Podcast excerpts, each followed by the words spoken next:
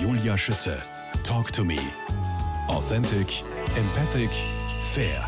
Der 24. Dezember, wie hat er daheim bei Ihnen in Hollenton für Sie alle, die Familie, ausgesehen? Wie war der Ablauf, die Rollenverteilung, Bischof Alois Schwarz? Naja, am 24. Dezember war daheim immer da war zunächst einmal am Nachmittag die Stallarbeit ein wenig früher als sonst. Ja? Ähm, denn es musste ja alles, die Stallarbeit erledigt sein, wenn wir uns zusammensetzen zu Hause. Ja? Dann äh, gab es ähm, die Bescherung, also die Aufregung mit dem Christbaum, das Beschenken, miteinander beten, das Evangelium lesen, das eine Strophe Stille Nacht singen miteinander und ein Gebet für die Verstorbenen. Dann gab es die Bescherung und das Miteinander essen. Und dann gab es das sich vereinbaren, wer geht zur Christmette. Gehen wir da alle zusammen, geht da Vertretung des Hauses. Wer geht zur Christmette? Dann war selbstverständlich, dass wir auch alle zur Christmette gegangen sind. An welches Geschenk erinnern Sie sich noch bis heute besonders gerne?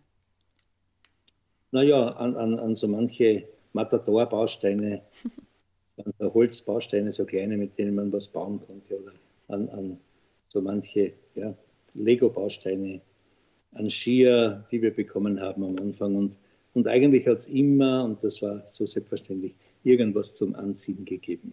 Ihr wart ja vier ja. Buben und ein Mädchen. Vier Buben und ein Mädchen und da hat es immer irgendwas zum Anziehen gegeben. Ja. Die Frage ist, habt ihr auch miteinander gespielt? Gespielt haben wir Oder immer, haben sie die Buben dann zusammengeschlossen mit ihren Geschenken? Nein, da haben wir immer miteinander gespielt. Ich meine, ja, entweder Karten gespielt dann, das war immer schön an den, an den Feiertagen dann miteinander Karten spielen. Ja. ja.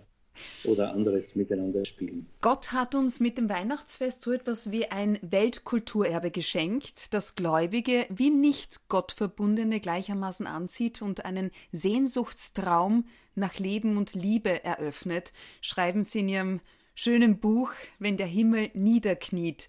Und Weihnachten braucht heilsame Erinnerungen. Wie darf ich das verstehen? Das glaube ich auch. Weihnachten ist ja emotional unheimlich aufgeladen. Es ist ja aufregend, wie wird das, wie macht man das, macht man so, wie man das bei den Eltern gelernt hat, macht man das anders.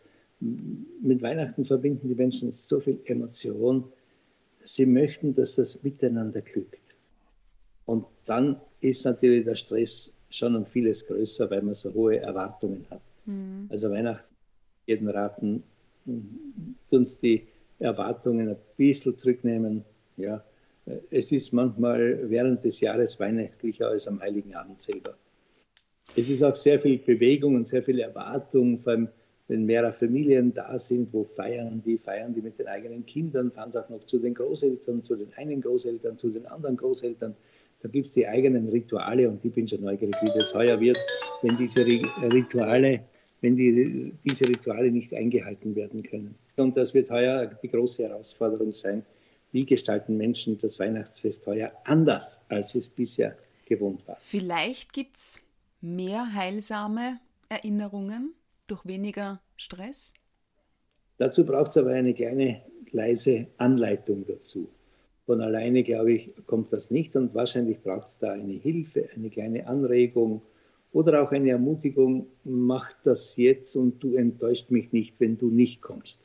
Okay. Äh, manche, ja, ich muss ja unbedingt zu den Eltern oder zu den Schwiegereltern oder sonst wo kommen.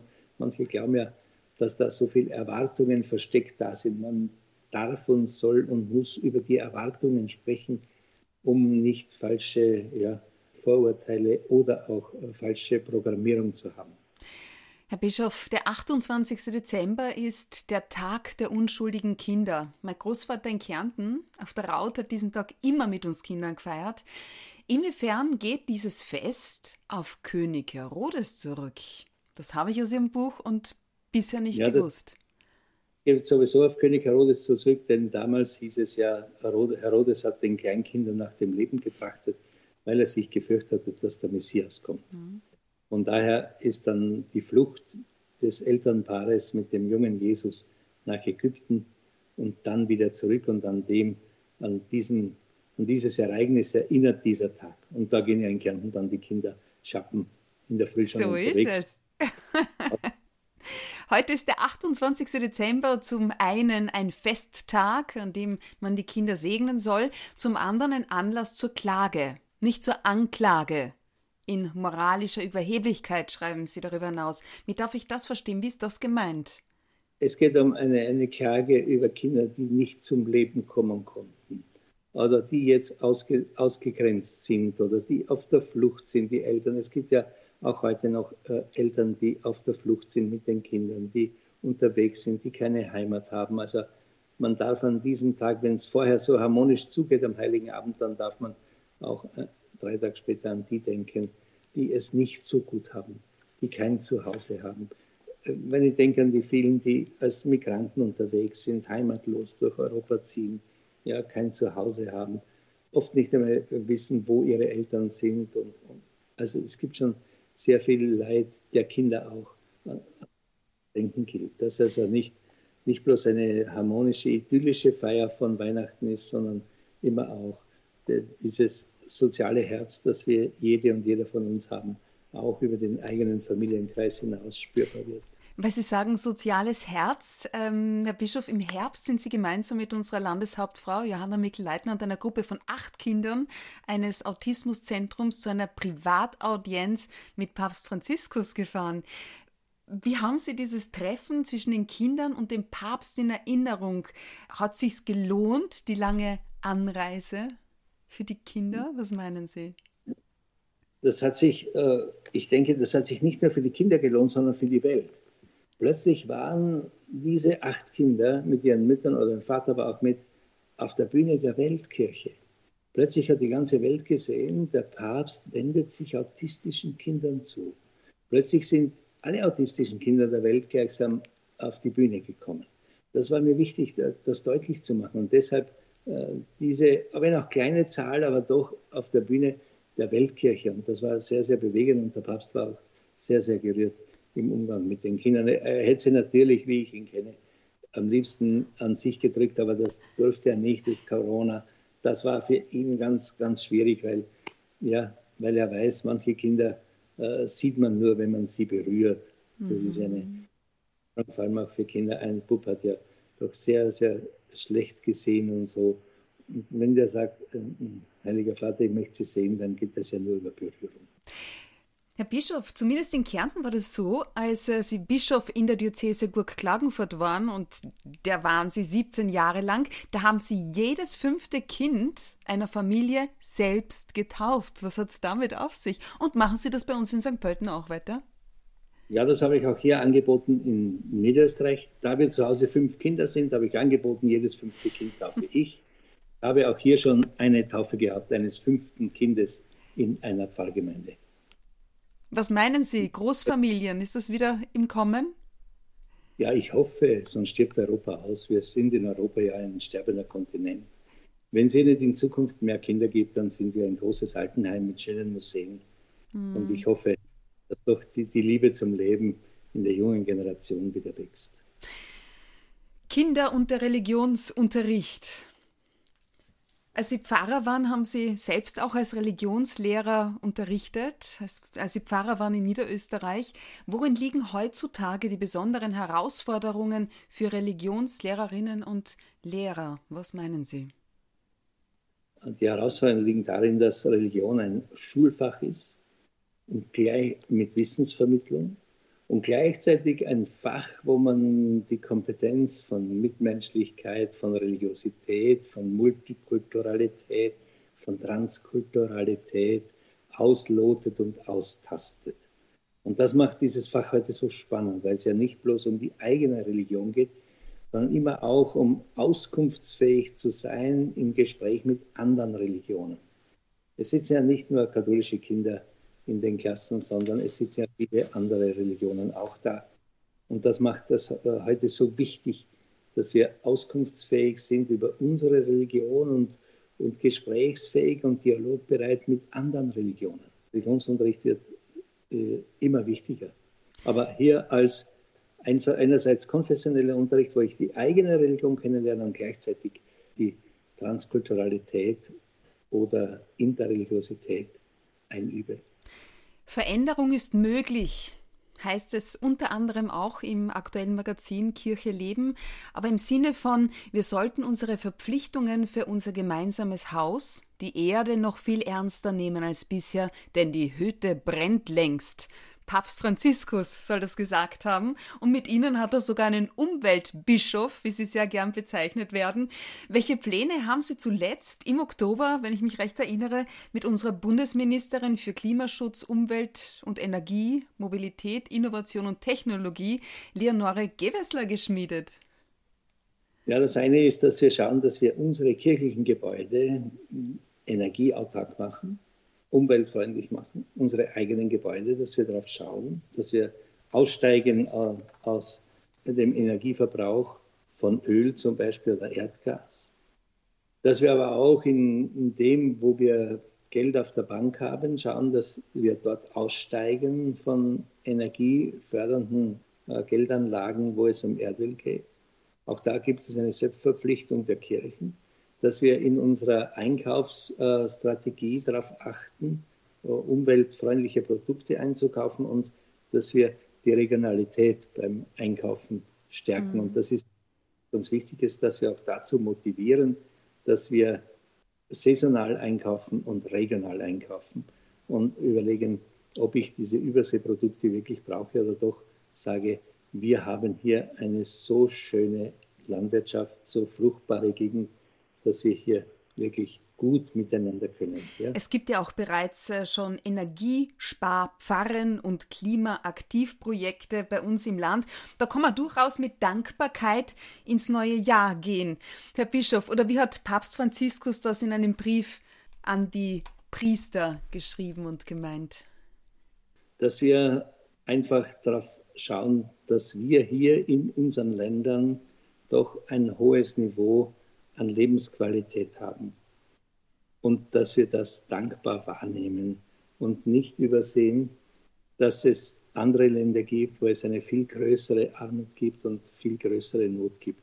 Aus der Dankbarkeit hoffe ich heraus, dass Mitmenschlichkeit und Herzlichkeit und Solidarität wachsen. Mhm. In dem Augenblick, wo ich sehe, wie gut es mir geht, wird mein Herz hoffentlich offen und sensibel, Notleidenden beizustehen, ihnen zu helfen und sie aufzurichten.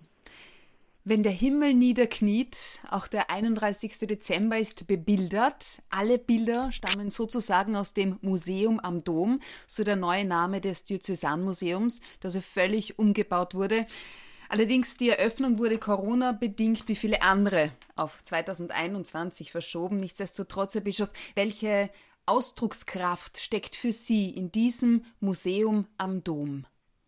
Das Museum am Dom ist ein Ort, wo gebauter Glaube, der sich in der Kunst ausdrückt, zu sehen ist, wo Schätze der religiösen Kunst hier gesammelt sind, die es aber vielfach im Land gibt, wo hier durch die Museumspädagogik gleichsam das Auge geschult wird, ja, äh, Dinge zu sehen, die man ohne Erklärung und Deutung nicht sieht.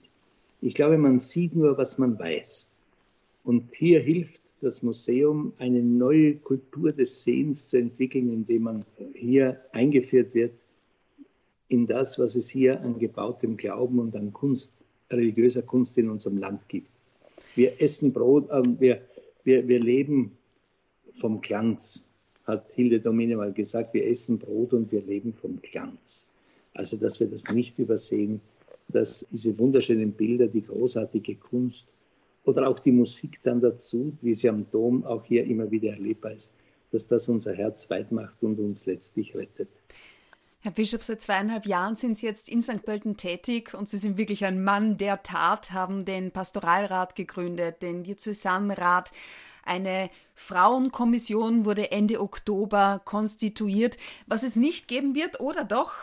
Weihnachten im Dom. Morgen mit Kindermette, Christmette, oder was ist wie geplant und vor allem erlaubt? Es wird äh, mehrere äh, Kinderbetten am Nachmittag geben, mehrere Gottesdienste und es wird zwei Christmetten geben, eine um 9, 21 Uhr und eine um 23 Uhr. Das heißt, wir haben so viele Angebote, dass alle, die kommen wollen, sicher die für sich günstigste Zeit finden. oder vielleicht sogar auf eine andere Zeit jetzt ausweichen, damit das vom Platz her gut geordnet auf Abstand gestaltet werden kann. Muss man sich da online anmelden? Ja, es wäre gut, wenn man sich anmeldet, bei der Dompfarre anmeldet. Das wäre mhm. sehr, sehr gut, wenn man hier anruft oder ein E-Mail schreibt oder kurze Information gibt, dann kann man sehen, aha, ja, da sind schon so viele oder da sollte man ausweichen oder dieses Angebot sollte man nützen. Das wäre sehr hilfreich. Bischof Alles Schwarz, abschließende Frage. Wann ist Weihnachten?